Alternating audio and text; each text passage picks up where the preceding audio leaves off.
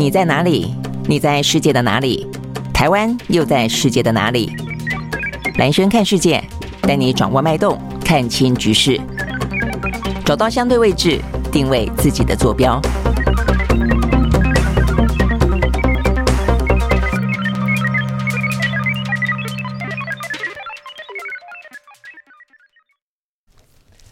大家好，我是蓝轩啊，这个欢迎收看、收听今天的蓝轩看世界。好，一个礼拜过去了啊，那这个国际的呃地缘政治当中的话呢，还是有松有紧啊。那呃这个。从这个周末啊，这个最主要国际之间关注的是习近平啊，是这个中国大陆的两会登场。到目前为止的话呢，还没有完完全全的落幕。但是大致来说的话呢，就是一个人事当中的铺排跟登场啊。那呃，这个习近平即将啊，这个会在这一两天之间，我想就是一个过场了，就正式成为呢第三届的呃中华人民共和国的国家主席。那然后的话呢，就是今年拼经济啊，这个相关的主轴也拉得非常的清楚。那当然，对于台湾释放出一些。善意啊，呃，不管是在呃这个政策上的，在说辞上的，以及呢很明显的看起来在行动上的都是哦。那包括台湾的回应，因为今年总统大选的关系啊，我想相信也是因为去年九合一选举当中民进党吃了败仗啊这个关系，所以今年的话呢，赖清德一上来之后呢，在他成为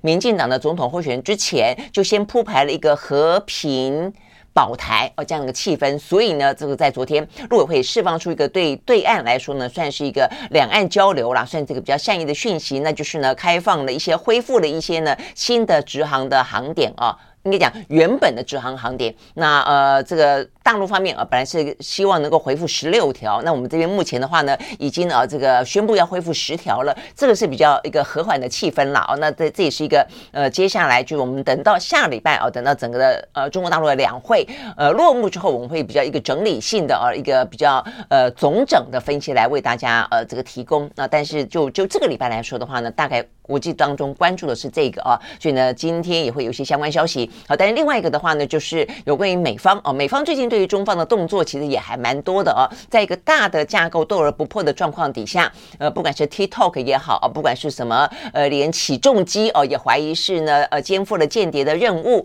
然后呢进行情搜也好，那呃，在昨天啊，呃，这个美国的情报总监。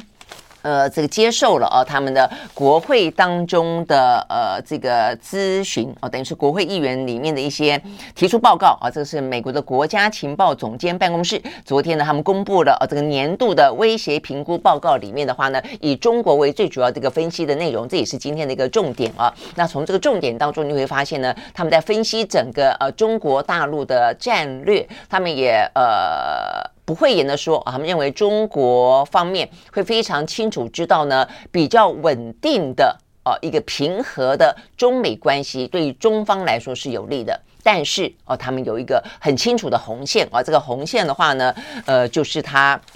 会有更多的对于台湾啊，这个就是说强硬的会去对抗美国对于台湾的支持，呃，意思就是所谓的外国势力介入台海了。我想这个部分的话呢，对呃中方来说，他认为这是一个外外国势力介入他们的内政的问题。那对于美方来说的话呢，就是一个他认为是中方强力对抗美国对于台湾的支持的问题。那当然也还包括了呃，就是他们认为啊，这个习近平基本上来说是一个和平统一的架构啊，就是不会轻易动武，除非哦，除非让他觉觉得和平统一无望哦，但是呢，在他这个第三的任期当中，他也会更加的加强所谓的和平统一这样的一个对台的哦这样的一个手段。大致来说，这是一个今天比较重要的讯息。那在这样的一个架构底下的话呢，我想就是呃，我们来详细的呃这个说哦，还有另外一个就是俄乌哦，我想这个俄乌呃有关于中美之间的哦这个部分的话呢，呃中美台之间哦，大概是这样的一个呃架构，是这样的一个动。最新的呃进度，那有关于俄乌之间的话呢，我觉得蛮值得在今天关切的哦，因为呢，俄罗斯突然呃这个在昨天呃先前的话呢是针对了呃这个。一个城市嘛，啊，这个就是乌东这个城市叫做巴赫穆特，而不是过去的这呃二月底三月初的时间，就是猛攻啊，一轮猛攻这个乌东的这个城市。那呃，这个嗯，西方世界啊，包括欧欧洲国家，包括连乌克兰啊，包括连泽伦斯基都承认呢，这个城市大概来说的话呢，危在旦夕了哦，很可能会被呃俄俄军给攻下哦，成为他们在乌东的另外一个新的据点。好，但就在这样一个气氛当中，突然之间啊，这个昨天，呃，到今天啊，这个俄罗斯寄出了一轮的哦，这个猛攻又再次的发射了飞弹，而且这个飞弹呢是极音速，也就是所谓的超音速的飞弹啊，呃，进行对于乌克兰各个地方的大规模的呃攻击。那目前这个攻击呢，已经造成了九名平民的丧命，呃，包括电力中断等等啊。那这个部分的话，他们讲到说呢，这一轮的超音速飞弹里面有六枚啊，至少有六枚匕首啊，这个匕首的极音速的巡弋飞弹啊，他们说这个是对呃这个俄罗斯来说是很珍贵的，很具有杀伤力的飞弹啊，所以呢，现在也寄出了这么一个呢，呃，这个珍贵的飞弹啊，所以呢，这个部分显示出来的，呃，就它的呃，对于乌东啊，这个不放弃，对于乌克兰的战争，呃，不会短期之间。呃，弹劾哦，也不会轻言放弃啊、哦，这个等于是一个相当的一个呃具体而为的展示了哦。那事实上呢，实质所达成到的呃这个影响跟伤害啊、哦，我们目前看到第一个是对于基辅啊这个附近造成了这一个一轮的猛攻。那再来的话呢，他们说也呃让啊这乌克兰在东北部的第二大城市哈尔科夫呢因此而停电停水，没有暖气可以用。那另外的话呢，也切断了俄罗斯呢已经占领的的扎波。波罗热的核电厂的供电哦，所以呢，让这个核电厂呢只能够用柴油来发电了哦。那呃，经过抢救之后，说这个电力呢稍稍的恢复啊，但是呃，针对这个事情，其实联合国呃的核能机构很紧张哦，觉得说就动不动啊，这个俄罗斯呢就用轰炸哦这个扎波罗热核电厂附近这样的一个做法呢来恫吓哦，感觉上好像会引发呃核电厂的爆炸一样哦，所以他们就觉得说这是。呃，你说他没有呃，这个攻击到，就总有一次会有失误哦。他就说呢，总有一次呢，好运会用完哦。所以呢，这个核呃，就是联合国的核能机构啊，呃，就是不断的呃呼吁，必须要去保护哦，这个扎波罗热的呃这个核电厂不在这个俄乌战争显然还在持续一段时间的状况底下啊，这个可能有任何的风险存在了哦。那我想这个是这一波啊，所以这一波的话呢，我们刚刚看到讲到说呢，至少有六枚的匕首的呃这个极音速的飞弹。那除了这个之外的话呢，在泽伦斯基的说法当中，俄罗斯总共发射了八十一枚的飞弹啊，所以连西部啊，连西部的城市啊，呃，更不用讲东部了，连西部的城市呢，都已经造成了一些伤害哦，像是呢这个利维夫这些地方。好，所以呢，包括南部哦，这个赫松啊，也有呢巴士站啊，这个。遭到攻击，所以这样的算一算，坦白说哦，我觉得他们这个统计起来说，呃，有九个人死亡，可能还算是太低估了哦。所以，所以呢，等于是这一波哦，这个俄罗斯又突然之间哦发射了飞弹，以及呢极音速的飞弹。好，所以呢这个部分呢反映出来的是啊，这个呃这一段时间啦，就在呢二月二十四号啊，俄乌战争发生了周年之后，呃，即便啊这个中国大陆方面啊这个提出所谓的政治解决。乌克兰危机哦，那么一个谈和促和的哦这样的一个说法，那欧洲的国家看起来也非常希望能够中国呢，呃，这个更进一步的用行动来支持，想办法呢去介入，想办法让这个战争停止。但是哦，这个目前看起来有关于谈和、和平谈判这些事情，似乎只有嘴巴上面哦，是一个呃口头上面的说法而已，只是展现一个形式上的立场啊。真正呢，到了说要。终止哦，那么一个战争的行为看起来的话呢，应该是。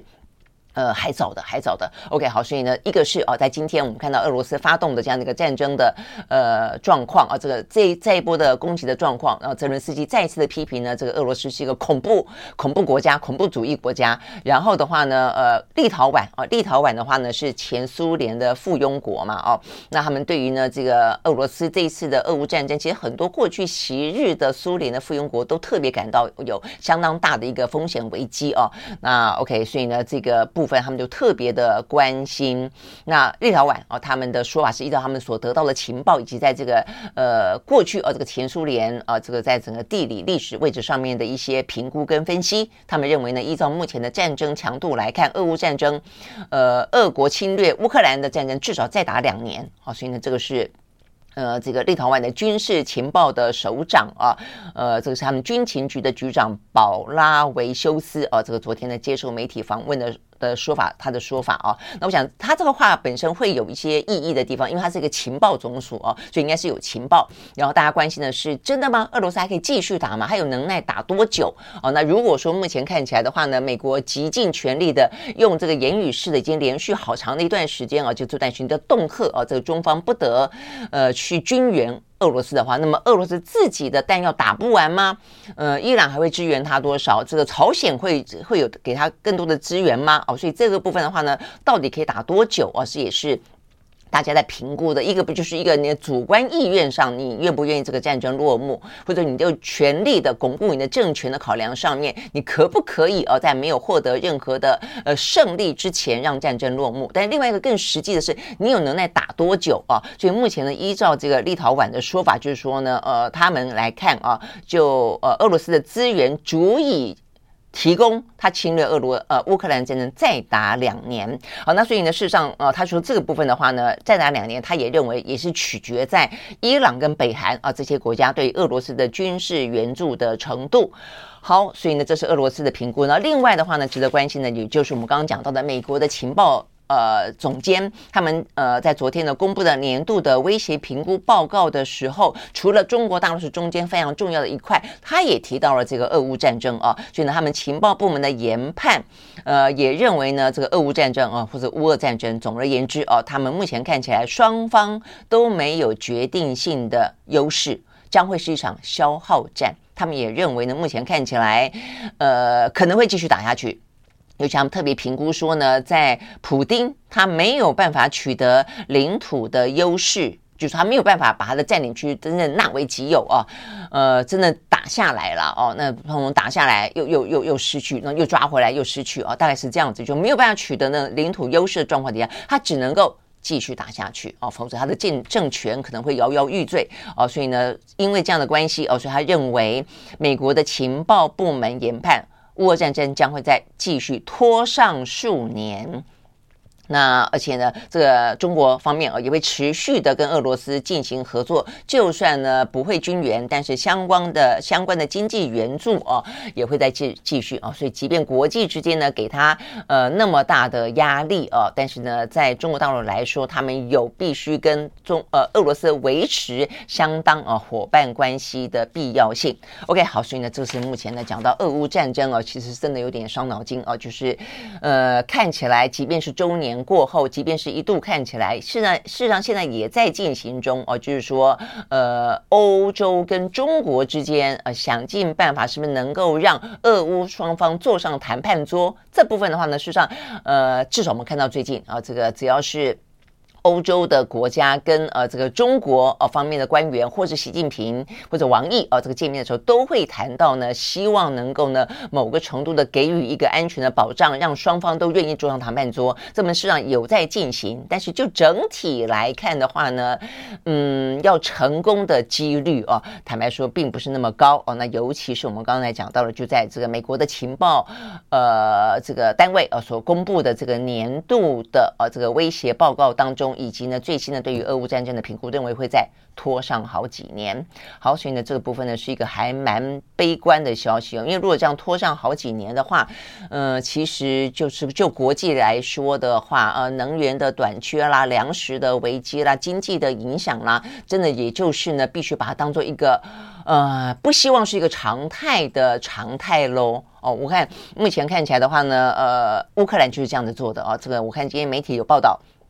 呃，基辅，呃，基辅的话呢，他们现在已经在他们最新的市政府的网页当中啊，开始去规划呢，要启动，有点像是我们台湾最近引发争议的啊，这个全民动员、全民防卫动员法啊的修法的内容一样，他们要启动呢，女性还有高中生哦，要进行呢，呃，所谓的领土防御季训练。啊，那为了呢，未来要大规模的抗敌来做准备，呃，这个内容还蛮具体的，包括说，呃，要分训练内容，包括五类啊，要训练他呃战术，啊，要训练他进行战时的医疗，要训练他怎么样处理爆裂物，要呃训练他们怎么样子自己啊想办法去寻求保护，啊，要这个进行一些。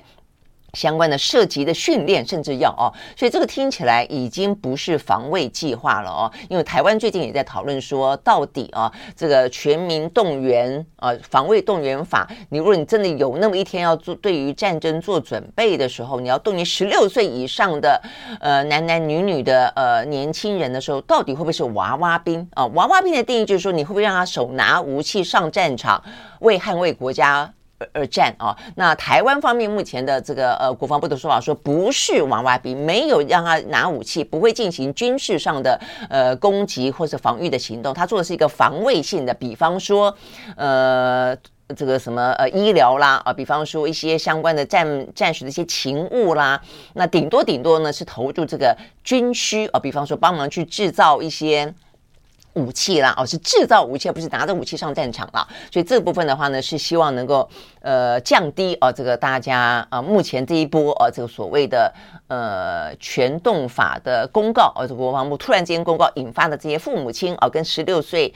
呃，以上的啊这些呢，嗯，年轻人啊的这个担忧啊，那所以，但是显然的，像是乌克兰啊，当你战争打到了一年还没有结束的时候，当我们现在讲到说呢，很可能俄俄罗斯还是持续性的会继续的攻击，拖上好几年的时候，对他们来说，这已经真的叫做全民皆兵啊，不是全民防卫了啊，全民皆兵的状况底下，他们的训练内容呢，就包括了。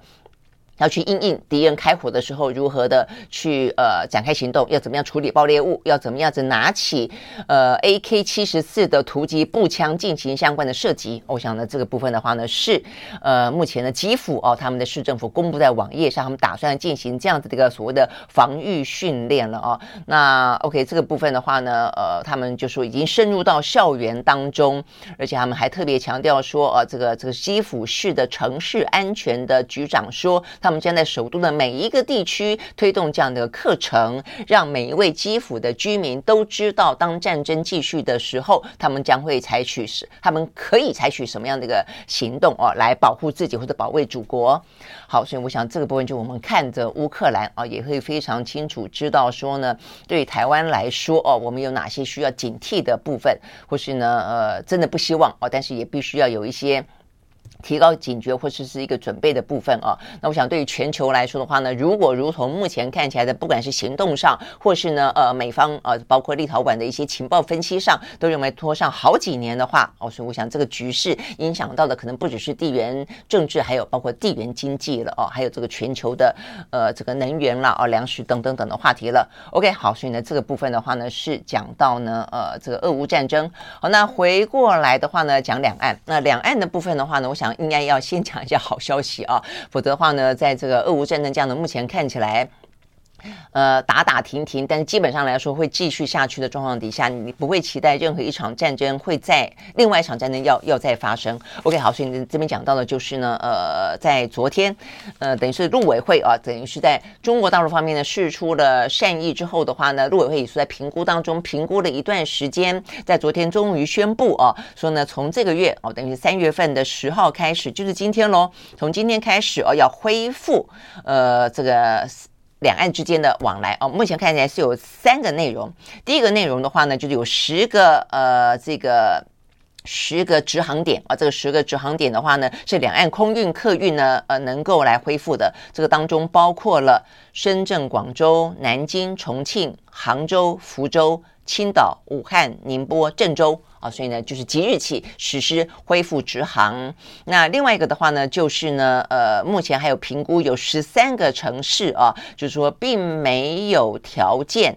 恢复定期航班，可能指的是客运量也没那么没有那么够啊。另一方面的话，也担心有一些还是有一些零星的疫情啊的关系，所以这个部分的话呢，是用申请包机的方式来进行。那这十三个城市包括是沈阳、无锡、海口、长沙、西安、济南、合肥、南昌、天津、温州、大连、呃桂桂林，还有呢徐州啊，总共十三个。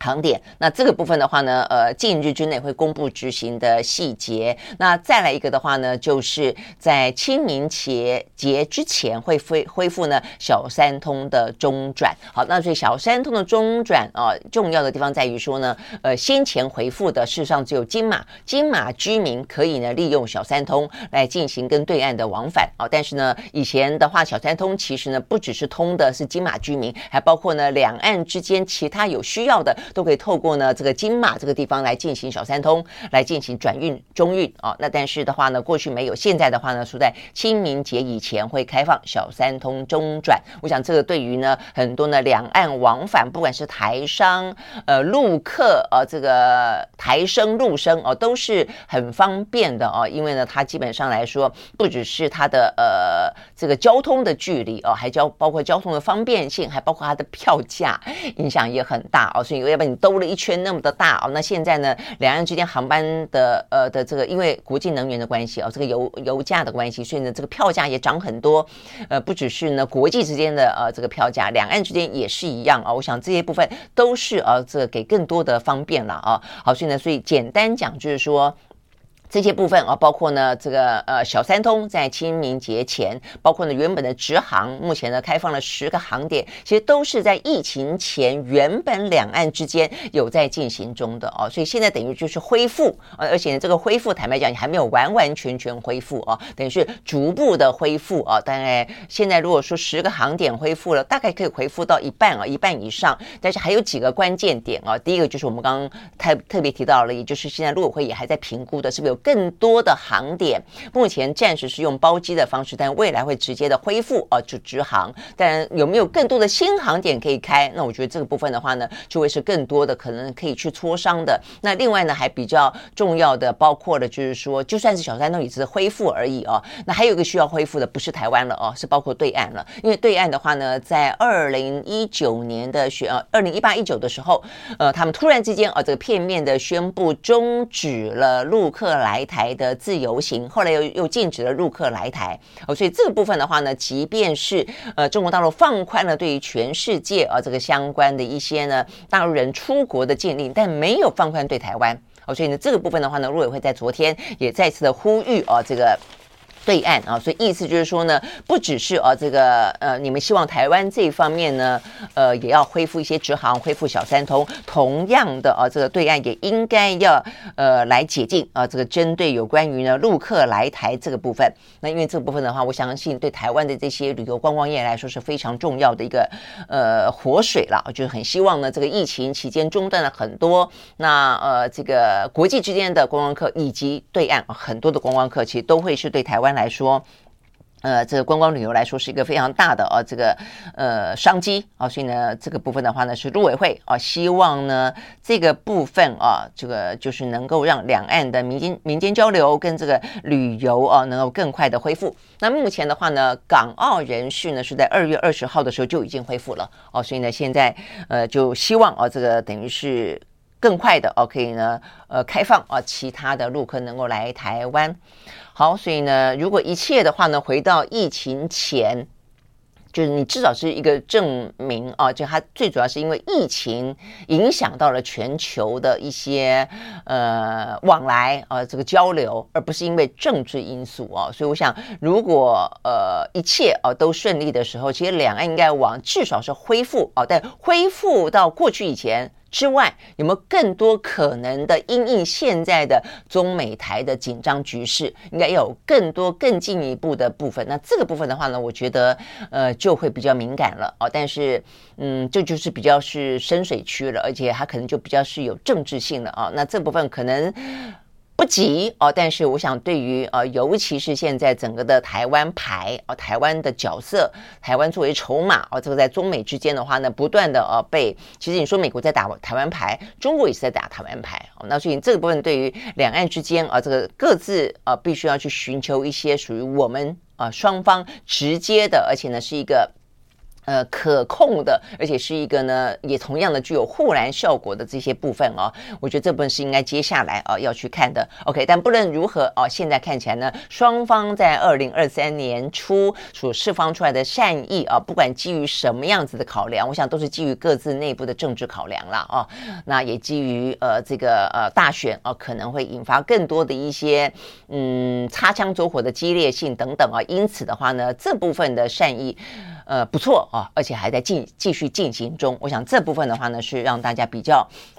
可以放心的好消息。好，那所以接下来的话呢，也要看看呢，呃，这个就是美国呃，这个情报情报总监啊，这个海恩斯啊，他在昨天呢，呃，他们提出了所谓的年度的威胁评估报告，也对呢美国的国会议员呃做一些说明啊，他们的看法怎么样？呃，在有关于呢两岸之间相对来说和平这一部分的话呢，在报告当中也是一个重点。他认为呢，和平统一。是习近平在第三任期当中会对台湾，呃，可能更积极的部分啊。那我想，呃，这个和平统一四个字啊，可以有拆成两个字来看，统一啊这件事情上面来说，对台湾是具有相当程度的呃压力的哦，跟一些呃威胁性的。毕竟台湾的话呢，目前呃已经多年来了，而且不管是呢国民党、民进党执政都一样啊，希望维持现状的人基本上是百分之七十八十哦，这样子的一个那么大的一个广度厚度的。啊，我想这个部分的话是很清晰的哦。我们希望是维持一个呢现状的一个状况，是一个主权独立的国家，是一个政治实体。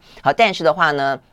大陆显然不这样看啊，所以呢，这部分的话呢，我想是我们一直啊这段时间有这样子的一个呃感受，而且呢，大陆方面在两会期间，包括他们这一次啊这个习近平的第三任期，确实他们也是不断的啊，就算压低了武力犯台这样这方面的讯息，呃，让口气变得更缓和，但是呢，统一呃这个事情其实并没有从他们的时程表当中呃消失哦，那所以呢，这个部分其实我想是美国只是再次的强调，就是统。一这个部分的话呢，对于习近平来说一样是积极的啊。那只是说另外两个字和平啊，所以呃，统一就是它是不是一个和平统一，还是用一个武力的方式啊？那在呃美国的这一份啊这一次的最新的啊这个评估当中，他们认为呢，和平会是一个他们最呃中国大陆方面到目前为止他们的研判，他们应该会用呃和平的方式来进行，就除非让他看到和平无望哦。那我想这件事情。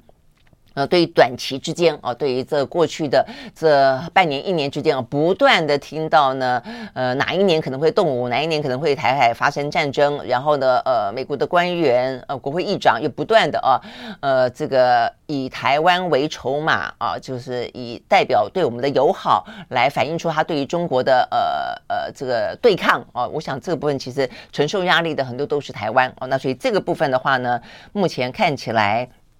应该短期之间了啊，这个和平统一啊，这样的一个基调是不变的。OK，好，所以呢，就是呢，美国的情报总监啊，海恩斯他的谈话，但是啊，但是他也特别强调了有关于中美之间的对抗，以及呢，呃，这个所谓的擦枪走火的可能性了啊，所以他特别的就是在谈到的。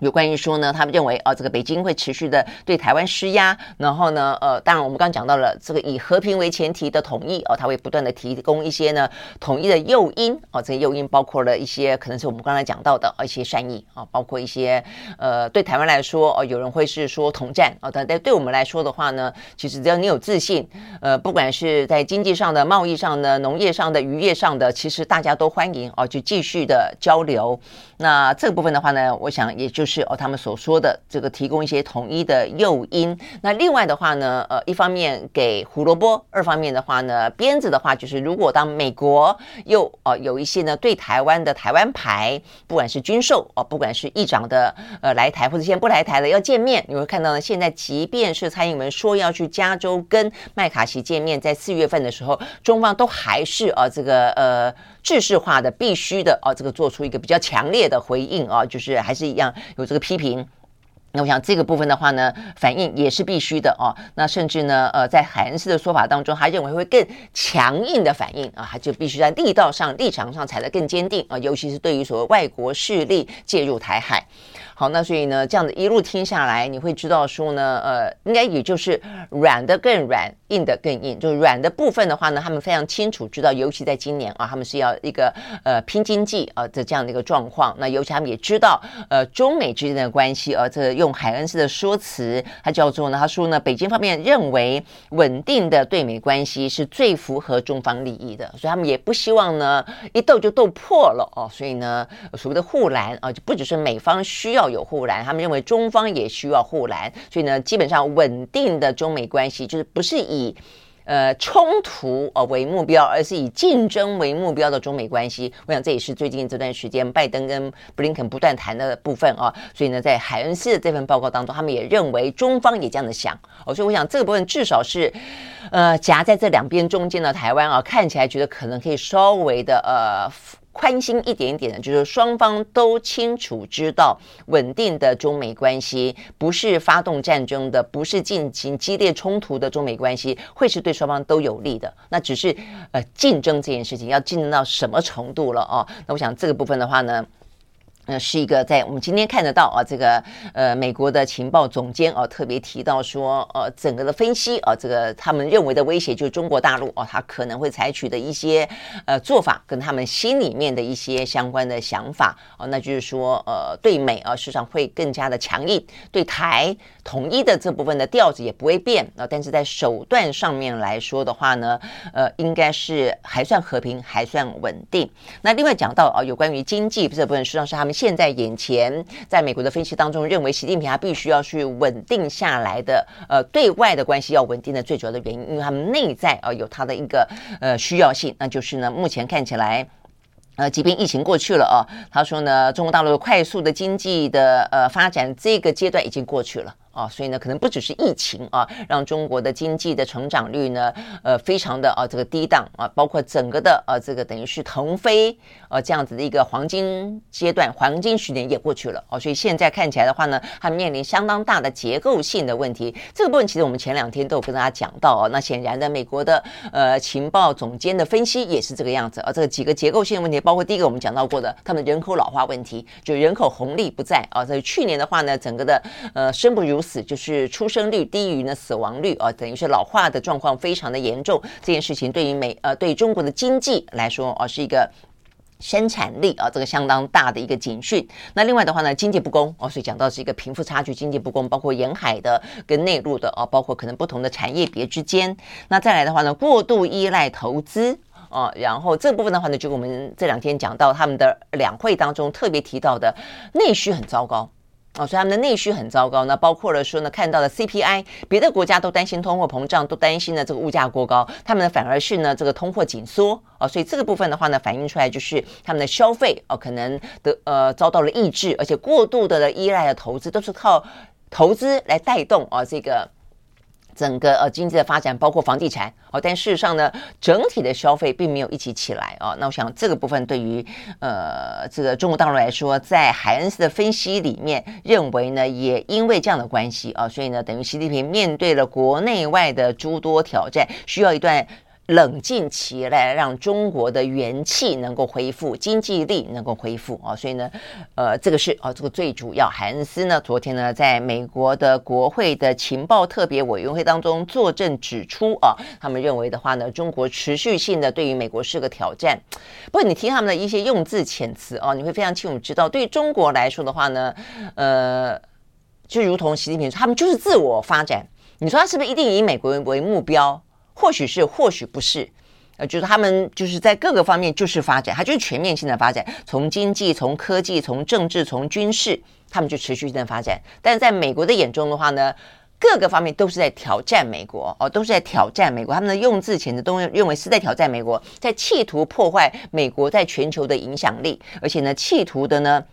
要推动有些有利于中国的威权体制底下的国际规范。啊，所以对中国来说，他们可能认为说，我已经经历过百年的屈辱了，我终于站起来了，我要全面性的发展，而且我也觉得呢，呃，这个中国呢，呃，这个在国际舞台上面不能够呢任由西方的语汇呃来进行诠释，我要拥有我们自己的诠释权啊，这很可能是中国的想法。但是呢，在美国得到的讯息呢，都是有一个老二要来挑战老大，而且因为你的壮大，我将会被你啊这个打垮，我可能会因此呃日落西山。所以我觉得对。对美国来说，你讲的好的就是他的危机感非常的强哦，他非常有危机意识，这是维持他一个强国不败的一个非常主要的原因。但是呢，从另外一个角度看，也因为这样的关系，所以你不断的把别人的事情当做就是他是针对你而来哦，就是说对中国来说，他或许是因为他自己自己的需要，他要壮大哦，那但是你就觉得他是冲着我而来，所以这个尖锐度啊就不断的存在。所以即便呢，这个习近平不断的去说啊，这个太平洋之大，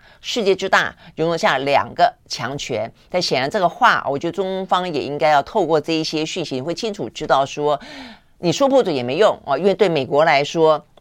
他就是一个呃，那么几十年来啊，这个一个世纪以来，他就是独霸啊，这个独霸全球的一个呃世界秩序的领导者也好，世界游戏规则的制定者也好，呃，或者说呢，他总而言之就是他呃不容啊这个他人来进行挑战也好。那所以呢，其实呃，当然呢，对中国来说说还是这样说啊，但是呢，呃，他这样说改变不了目前看起来呢，美中的一个战略冲突或者一个战略对立啊。在未来这段时间的发展，我觉得也是啊，或者说对于中国来说，你得要提高警觉啊。为什么先前会讲到说习近平的二零二零中国制二零二零中国制造二零二五中国制造会是一个过度张扬的说法啊？这个是他们内部的一些检讨，我觉得也是啊。因为当你知道你的一个呃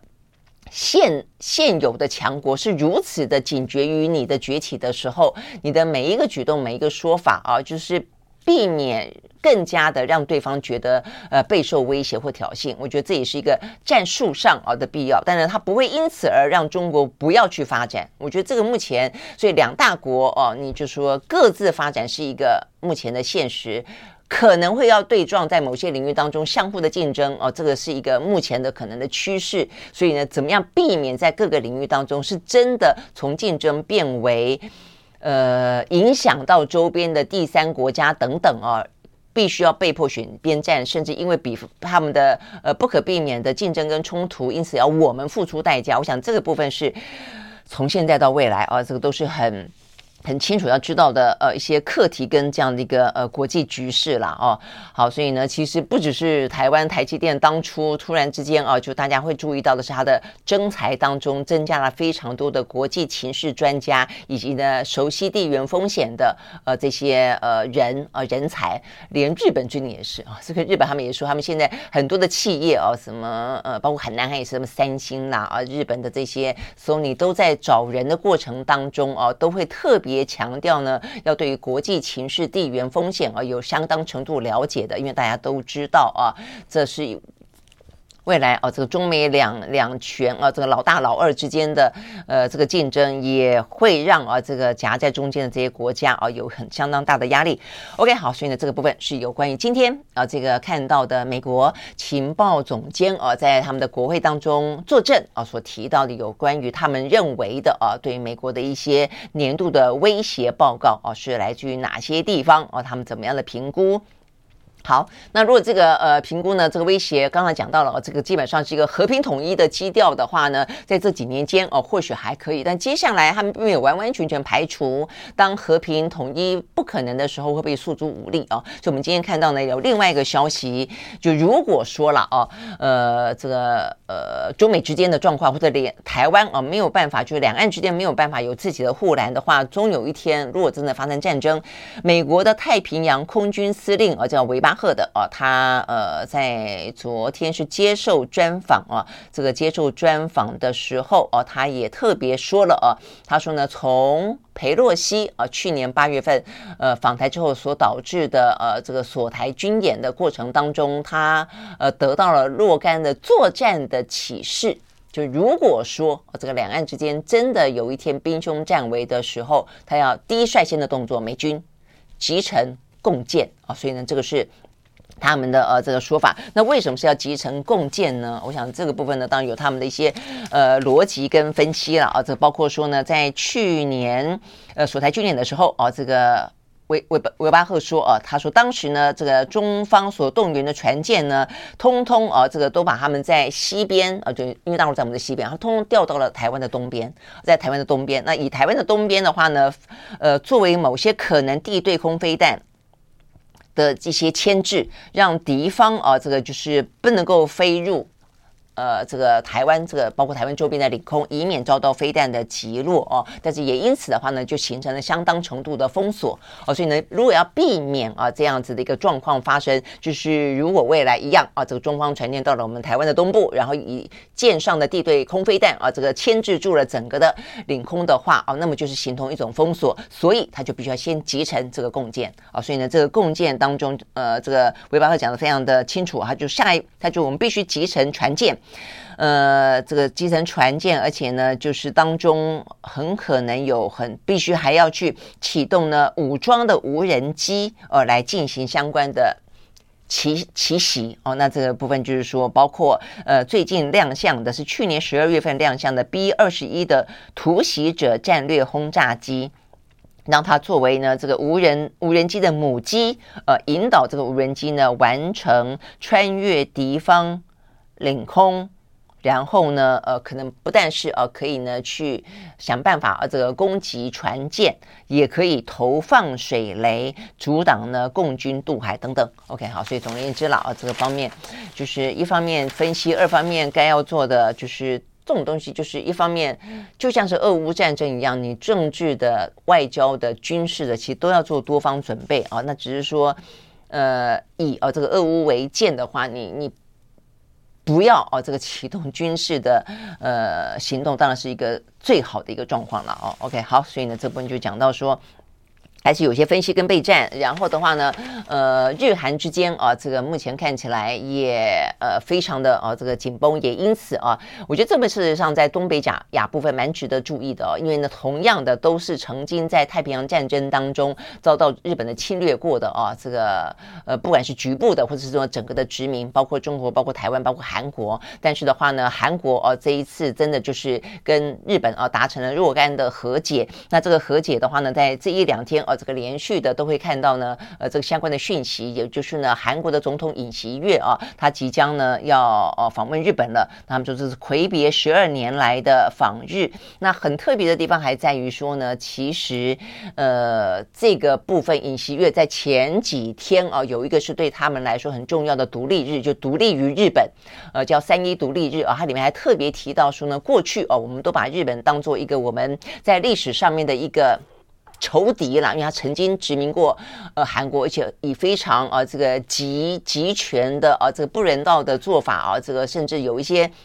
也是一些呃伤害啊、哦、等等的呃打压啊、哦、这个异己的方式啊、哦，所以其实韩国对于日本的仇恨啊、哦、是还蛮深的哦。但尹尹锡悦特别提到说呢，呃现在的时代已经不一样了哦，他希望能够抛去过去啊、哦、这个历史上面对于日本的仇恨，他说我们现在已经是一个伙伴关系了，所以这真的是呃非常不一样啊、哦。所以你说俄乌战争改变了什么？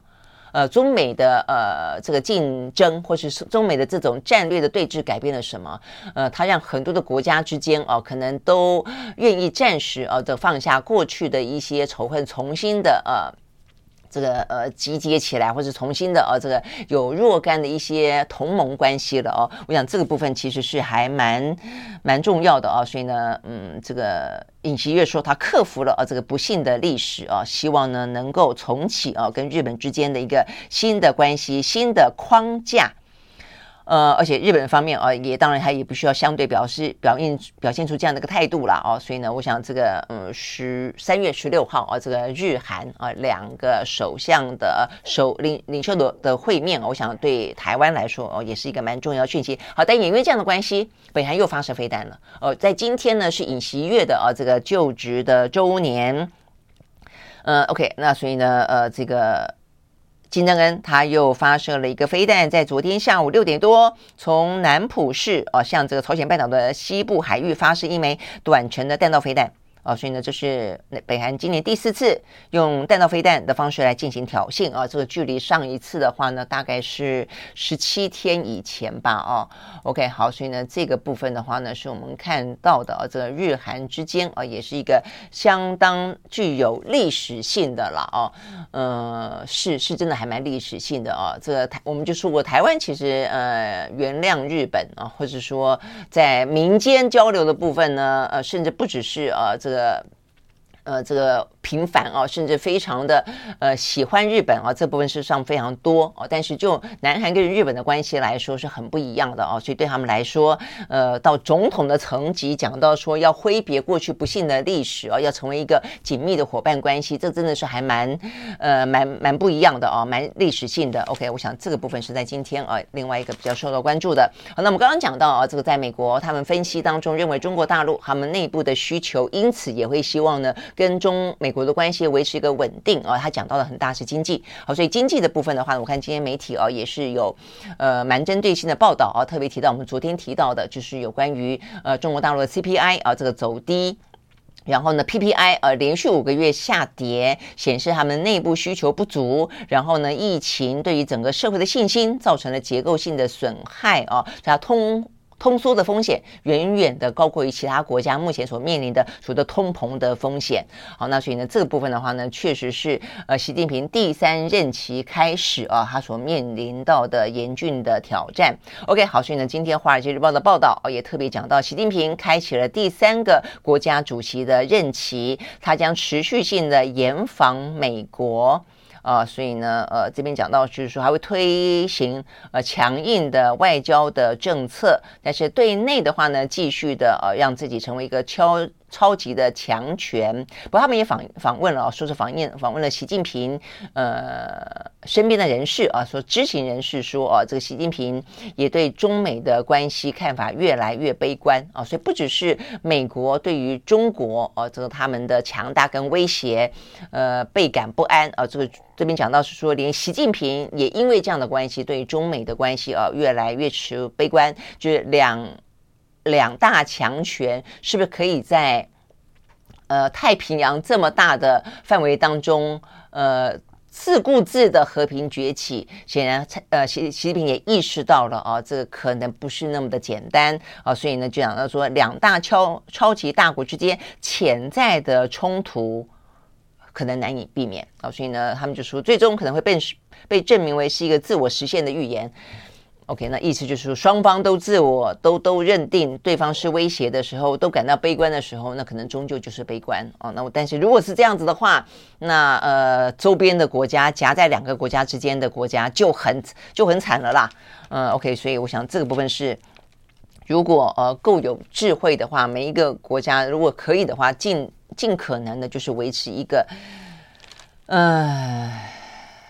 不走到战争的一个一个一个竞争态势，我想是一个相对来说比较乐观的了啊，那对于中国大陆来说的话呢，他们就是尽量拼经济，然后呃这段时间也讲到了，就是说他们尽可能的呃。让呃民间企业说服大家相信，并不是一个民退国进呃的状况。那所以呢，呃这个部分说，习近平在参加呃全国政协民建跟工商联联界的委员会的时候，也讲到哦，这个要把它当做自家人，不只是说说而已哦。这个呃，他们讲到说呢，他们转而寻求一种呃更低调的控制方式。透过持有黄金股来掌控民营企业啊，意思就是说呢，我嘴巴说我是支持你的啊，但是也不可能真的放开，完完全全支持，随便你呃去飞，随便你去跳啊，所以呢，还是用一个控股的方式，那就是转而用这种方式啊，但这个方式的话，会让所有的呃，就像是一个嗯，讲到一些跟军事呃设备有关的民间企业，就脱不了军方的关系了，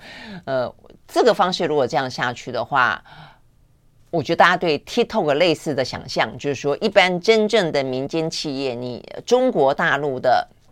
民间企业，活跃于国际之间的民间企业，你要让大家相信说背后没有啊这个中国官方的色彩。我觉得呃，这个似乎也会越来越难哈，所以呢，对于中国大陆的企业啊，它国际化来说，实际上坦白讲啊，面临相当大的困境。我想这个部分是讲到哦，有关于呃报道中说哦，这个中国方方面就算不是大张旗鼓的展开整顿啊，也会透过持有黄金股来掌控这个部分的话呢，其实对于中中企来说，坦白讲是一个蛮大的呃这个困扰的。好，这是呢我们今天看得到比较重要的一些。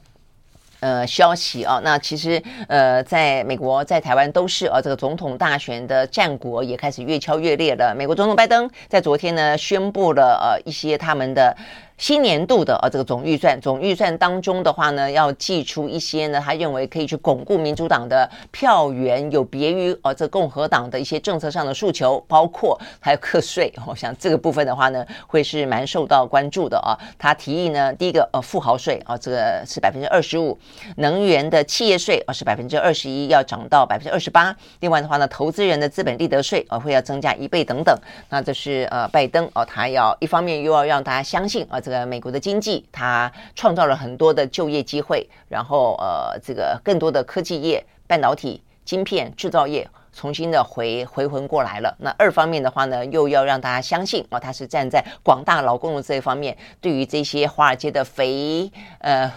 肥猫们啊，那或是说一些。呃，富豪们啊，有相当程度的呃，这些等于是要他付出呃更多的呃这些金钱来作为回馈。OK，好，所以我想这个部分是属于哦，我们接下来会越来越多看到的，属于呢总统大选的一些政策或者一些相关的选举行为。好，这是今天我们提供给大家的一些呃国内外的相关重要新闻。好哦，那这样子的话呢，就祝大家周末愉快。我们下个礼拜一同一时间再会，拜拜。